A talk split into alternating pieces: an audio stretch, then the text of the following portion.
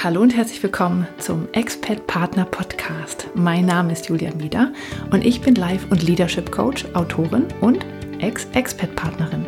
In diesem Podcast bekommst du Ideen, Impulse und Interviews, mit denen du diese Zeit der Veränderung im Ausland nutzen kannst, um dir dein Leben zu erschaffen, das dich erfüllt und glücklich macht.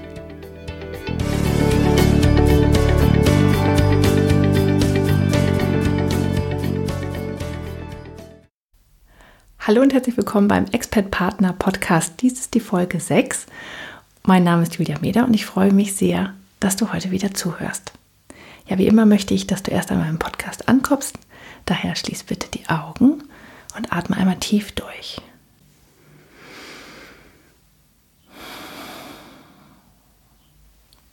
Und herzlich willkommen im Podcast. Ja, ich wie gesagt, ich freue mich immer sehr, wenn ich weiß, ähm, wo du gerade bist, wenn du mir zuhörst und was du tust und auch ähm, was deine Gedanken zu dieser Folge sind. Und ja, wenn du Lust hast, mir das mitzuteilen und vielleicht sogar mal hier im Podcast erwähnt zu werden, dann äh, schreib mir das doch an podcast at dreamfinder-coaching.de oder auf Facebook oder Instagram. Ich freue mich über jede Nachricht und äh, ja, ich bin einfach sehr neugierig und freue mich darauf, dich kennenzulernen. Heute ist es mal ganz andersrum, ähm, weil ich ein Interview geführt habe und zwar auf Englisch. Und deswegen mache ich die deutsche Folge jetzt ähm, sozusagen alleine. Also wenn du äh, dir das Interview anhören willst, dann gibt es das dieses Mal auf Englisch und da kannst du einfach auf meine Website gehen. Das ist www.dreamfinder-coaching.de und da ähm, gibt es oben rechts in der Ecke eine kleine Flagge und da kannst du dann auf die englische Flagge ähm, klicken und dann ähm, springt das um und dann kannst du im Blog dir die, die Folge anschauen und anhören. Und da gibt es dann das Interview mit Kathleen O'Grady. Ja, worum ging es in dem Interview mit Kathleen? Also, wir haben über das Thema gesprochen, wie man authentisch ist, also wie man sein wahres Ich entdeckt und auch lebt. Und ähm, Kathleen ist meine äh, Coaching-Ausbilderin. Also sie ist in Raleigh in North Carolina in den USA. Und ich habe zum Ende meiner Expert-Zeit dort eine Coaching-Ausbildung gemacht und zwar bei ihr in der Raleigh Coaching Academy. Und äh, ja, ich weiß einfach aus erster Hand, dass sie sehr gut darüber Bescheid weiß, wie man sein authentisches, wahres Ich findet und lebt. Und deswegen habe ich sie in den Podcast geholt und sie hat wirklich viele tolle Tipps dabei. Ja, also worüber haben wir gesprochen? Ähm, zunächst ging es erstmal darum, dass man wirklich akzeptiert, was für eine große Veränderung das ist, die man da durchlebt.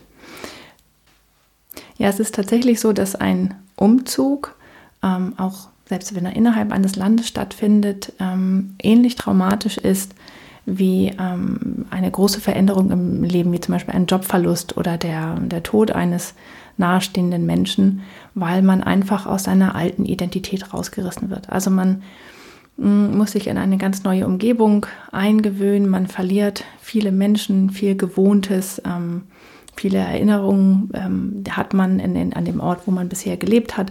Und auf einmal ist das weg und neu und man ist sozusagen steht quasi vor dem Nichts und muss daraus etwas aufbauen. Und selbst wenn man das gewollt hat und den Umzug ähm, sich dafür entschieden hat, und sich vielleicht sogar darauf gefreut hat, ist es trotzdem so, dass es halt tatsächlich etwas sehr Schwieriges ist. So. Und diese, ähm, diese vielen Emotionen, die man dann hat, das muss man erstmal akzeptieren, dass es wirklich so ist und dass es okay ist, dass das wirklich ein tiefgre eine tiefgreifende Veränderung ist, äh, mit der man jetzt umgehen muss. Und der Punkt ist halt, dass dieser Identitätsverlust ähm, den man dadurch lebt, zu, zu großer Trauer führt. Und ich kann das hier schon mal ein bisschen vorwegnehmen. Ähm, ich habe demnächst tatsächlich auch ein Interview mit jemandem, der sich mit Trauer sehr gut auskennt. Also sprechen wir nochmal sehr viel ausführlicher über das Thema Trauer. Also, man hat diesen Umzug, diese Riesenveränderung im Leben und das führt zu Trauer und man ist erstmal in so einem, in so einem Loch tatsächlich drin. Und es kann tatsächlich sein, dass man in eine Opferrolle reinfällt. Und in dieser Opferrolle ist es so, dass man jegliche Verantwortung von sich schiebt, dass man ähm, das Gefühl hat, ähm, die Welt ist böse zu einem und man, äh, man kann ja nichts dafür, alle anderen sind schuld und man kann sowieso nichts machen und man ähm, ja, lebt so ein bisschen in seinen Problemen und kann einfach sich auch da, nicht rausbewegen, weil äh, das, ist, das ist ja die neue Identität sozusagen, dass man ein Opfer ist, dass man, dass alle anderen es viel besser haben und dass man ein großes Problem hat und man kann, bekommt halt gefühlt oft sehr viel mehr Aufmerksamkeit in dieser Situation. Dass alle sagen, oh Mensch, wie blöd und es tut mir so leid und auch dir geht es aber auch echt schlecht und so weiter. Und das ist natürlich etwas sehr Schönes, das ist dann Balsam für unsere Seele in dem Moment. Und ähm, deswegen tut die Opferrolle halt dann manchmal auch ganz gut. Aber wenn man sich aus dieser Opferrolle aber nicht rausbewegt, dann kann das wirklich irgendwann zum Problem werden. Ja, und da sagte Kathleen, dass es tatsächlich so ist, dass es unsere Entscheidung ist, ob wir uns daraus bewegen wollen oder nicht. Und das hört sich immer sehr viel einfacher an, ähm, als es dann nachher getan ist. Aber tatsächlich ist erstmal die Erkenntnis wichtig, dass ich in der Trauerphase bin, dass ich dann auch in der, in der Opferrolle bin und das ist auch okay für eine Zeit. Aber dann ist es meine Entscheidung, wann ich mich daraus bewege. Und das ist tatsächlich so, wenn man das mal gelernt hat, dass das geht, dann ist es so, als ob man einfach einen Hebel im Kopf umlegt und sagt, so, ich packe das jetzt an, ich gehe jetzt raus und mach was. Und dann bewegt man sich aus der Opferrolle raus. Und das ist gut so. Dann geht man in die Akzeptanz von dieser neuen Situation. Und sie sagte diesen ähm, schönen Satz, es geht ja hier darum, dass man in eine neue Identität ähm, quasi schlüpft. Und jedes Mal, wenn eine alte Identität stirbt, bietet es Raum für die Geburt einer neuen Identität. Das hat sie so gesagt, das fand ich einfach sehr schön. Weil tatsächlich das, was man hinter sich lässt, diese Identität, ähm, das, die hinterlässt ja einen, einen, einen leeren Raum und da muss ja etwas rein. Und da hinein kann man etwas Neues entwickeln. So, also ich komme aus dieser Opferrolle, entscheide mich dafür zu akzeptieren, dass das ähm, jetzt diese neue Situation ist und dass ich nicht mehr in dieser Opferrolle sein will. Und dann fange ich an, etwas Neues zu entwickeln und die Möglichkeiten zu sehen. Und auf die Frage hin sozusagen, wie man das dann akzeptiert, ist es tatsächlich so, dass man sich durch den Schmerz durcharbeitet und dann halt wirklich schaut, ob man vielleicht mit einem Coach arbeitet, mm, einfach um in dieser neuen Situation anzukommen oder dass man sich in der Community, also in dem Umfeld, in der neuen Umgebung, wo man ist, sich engagiert und einfach wichtig ist, dass man rauskommt, ähm, Kontakt zu Menschen knüpft und einfach seine Fühle ausstreckt, was es da Neues gibt. Und ganz wichtig ist, dass man wirklich ganz kleine ähm, Baby Steps macht, also kleine, ganz, ganz mini kleine Schritte, ähm, weil man ist nun mal sehr verletzlich in diesem Moment. Du weißt noch überhaupt nicht, wo es hingeht und wer du bist und was alles sein kann. Und deswegen ähm, machst du ganz kleine Schritte und akzeptierst, dass du verletzlich bist. Denn diese Verletzlichkeit ist wirklich der Grundstein dafür, dass du ähm, ja offen bist und was Neues entwickeln kannst. Also es ist okay, wenn du verletzlich bist. Das fühlt sich komisch an, aber du schaffst das und du kommst da durch.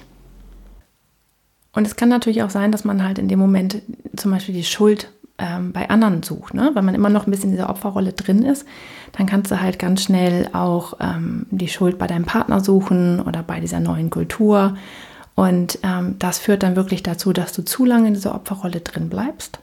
Und wenn du zu lange da drin bist, also wenn du zum Beispiel dir sagst, hey, ich warte jetzt, bis ich wieder zu Hause bin, dann habe ich meine alte Identität wieder, dann ist wieder alles gut und dann kann mir nichts mehr passieren, dann bist du definitiv zu lange da drin.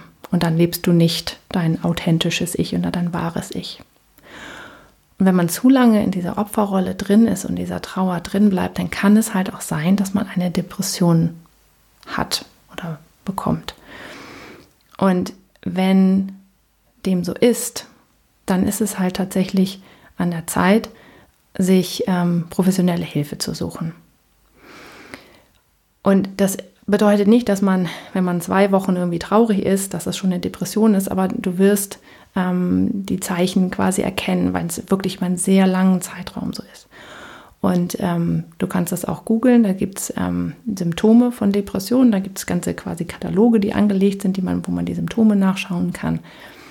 Und dann sei ganz ehrlich zu dir und sag, hey, bin ich das? Bin ich vielleicht tatsächlich depressiv? Und dann geh los und such dir Hilfe ähm, von jemandem, der das kann. Und man kann auch immer gleichzeitig zum Beispiel mit einem Coach und einem Therapeuten arbeiten. Ähm, und dann schafft man das ähm, nicht nur da rauszukommen, sondern kann auch gleichzeitig was Neues, diese neue Identität aufbauen. So, und jetzt kommen wir natürlich zu der ganz zentralen Frage, wie finde ich denn mein wahres Ich? Und Kathleen sagte dann, dass die meisten Menschen annehmen, dass man das wahre Ich finden kann. Also als ob da draußen irgendwo etwas ist, wie so ein Schatz. Und ich gehe los und mache mich auf die Suche und ich finde es oder ich finde es vielleicht halt auch nicht. Und wenn sie es nicht finden, dann geben halt viele Menschen auf und das schreckt halt dann irgendwie ab und dann haben sie das Gefühl, ja, vielleicht ist es für mich halt einfach nicht da, ich finde es halt einfach nicht. Und sie sagte, dass man vielleicht mal einen Perspektivwechsel hier machen sollte und sich klar machen sollte, dass man das wahre Ich nicht findet, sondern dass man es sich erschafft. Dass es an uns liegt, unser wahres Ich zu erschaffen. Und wenn wir darauf vertrauen, dass wir es irgendwann finden, ist die Wahrscheinlichkeit sehr groß, dass wir enttäuscht werden. Weil das ist den nicht da draußen, sondern es ist wenn dann in dir. Und darüber hast du halt Macht und du kannst es halt erschaffen. Und wenn man sich dann überlegt, ja, wie, wie finde ich denn raus, was ich will und was ich kann und wer ich bin? Was ist denn da in mir? Dann kann man ähm, wirklich losgehen und sich anschauen, was sind eigentlich meine Glaubenssätze, die guten wie die schlechten. Was sind ähm, meine Werte?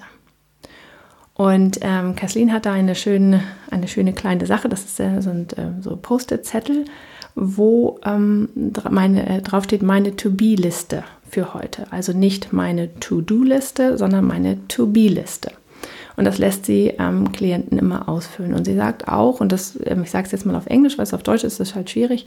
Sie sagt, ähm, wir sind Human Beings and not Human Doings. Also man sollte ähm, von den Tu-Sachen wegkommen sozusagen. Ja, also mh, wenn du sagst, ich bin, ähm, dann kannst du halt sagen, ähm, eine gute Mutter oder eine ähm, gute Mitarbeiterin, eine gute Freundin. Ich bin, ich gebe gerne, ich bin großzügig und so weiter.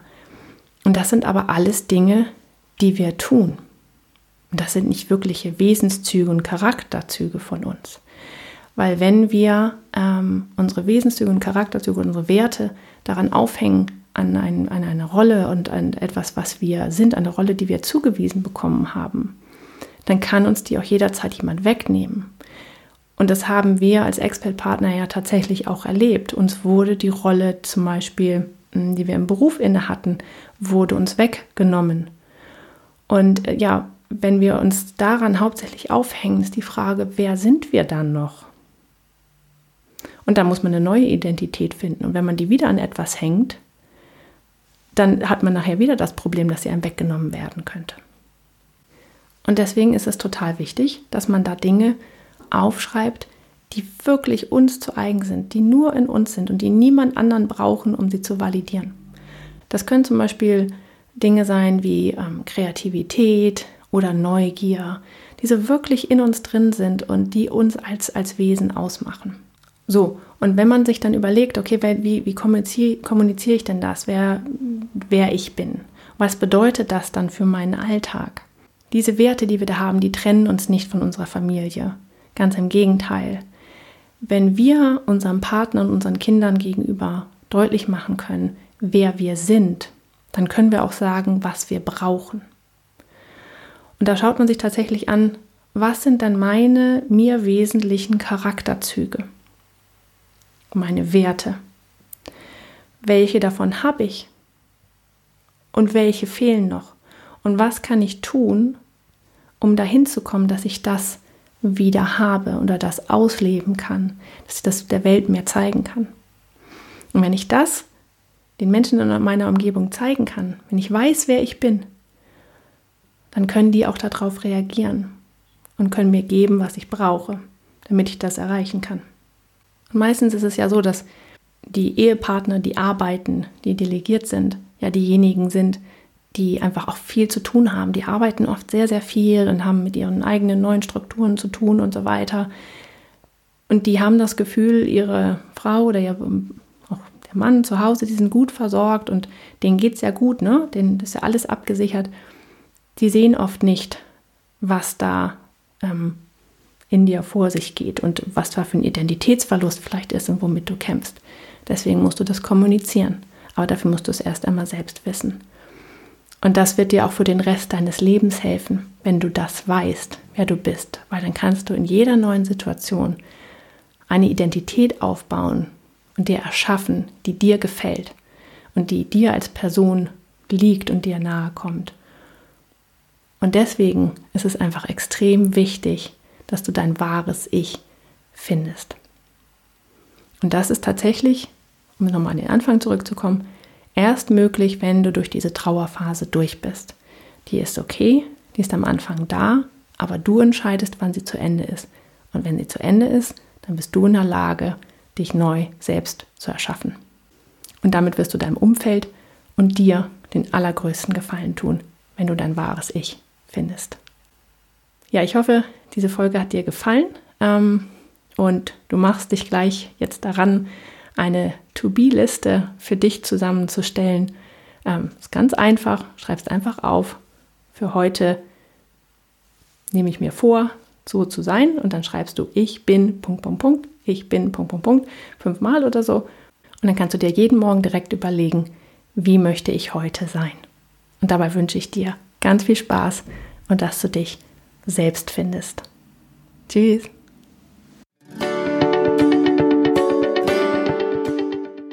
Das war der Expert Partner Podcast mit Julia Mieder. Vielen Dank fürs Zuhören. Wenn du noch mehr Informationen darüber möchtest, wie du dir dein Traumleben erschaffen kannst, dann schau doch mal auf meiner Internetseite vorbei. Die findest du unter www.dreamfinder-coaching.de. Dort gibt es auch alle Infos und Links zu dieser und anderen Folgen. Außerdem findest du mich im Internet auf Facebook und Instagram. Und ich würde mich freuen, dich da zu sehen. Wenn du Fragen an oder Feedback für mich hast oder auch Ideen für ein Thema hast, das ich in diesem Podcast aufnehmen soll, dann schreib mir doch eine E-Mail unter podcast at dreamfinder-coaching.de. Und jetzt wünsche ich dir einen wunderbaren Tag und genieße dein Leben.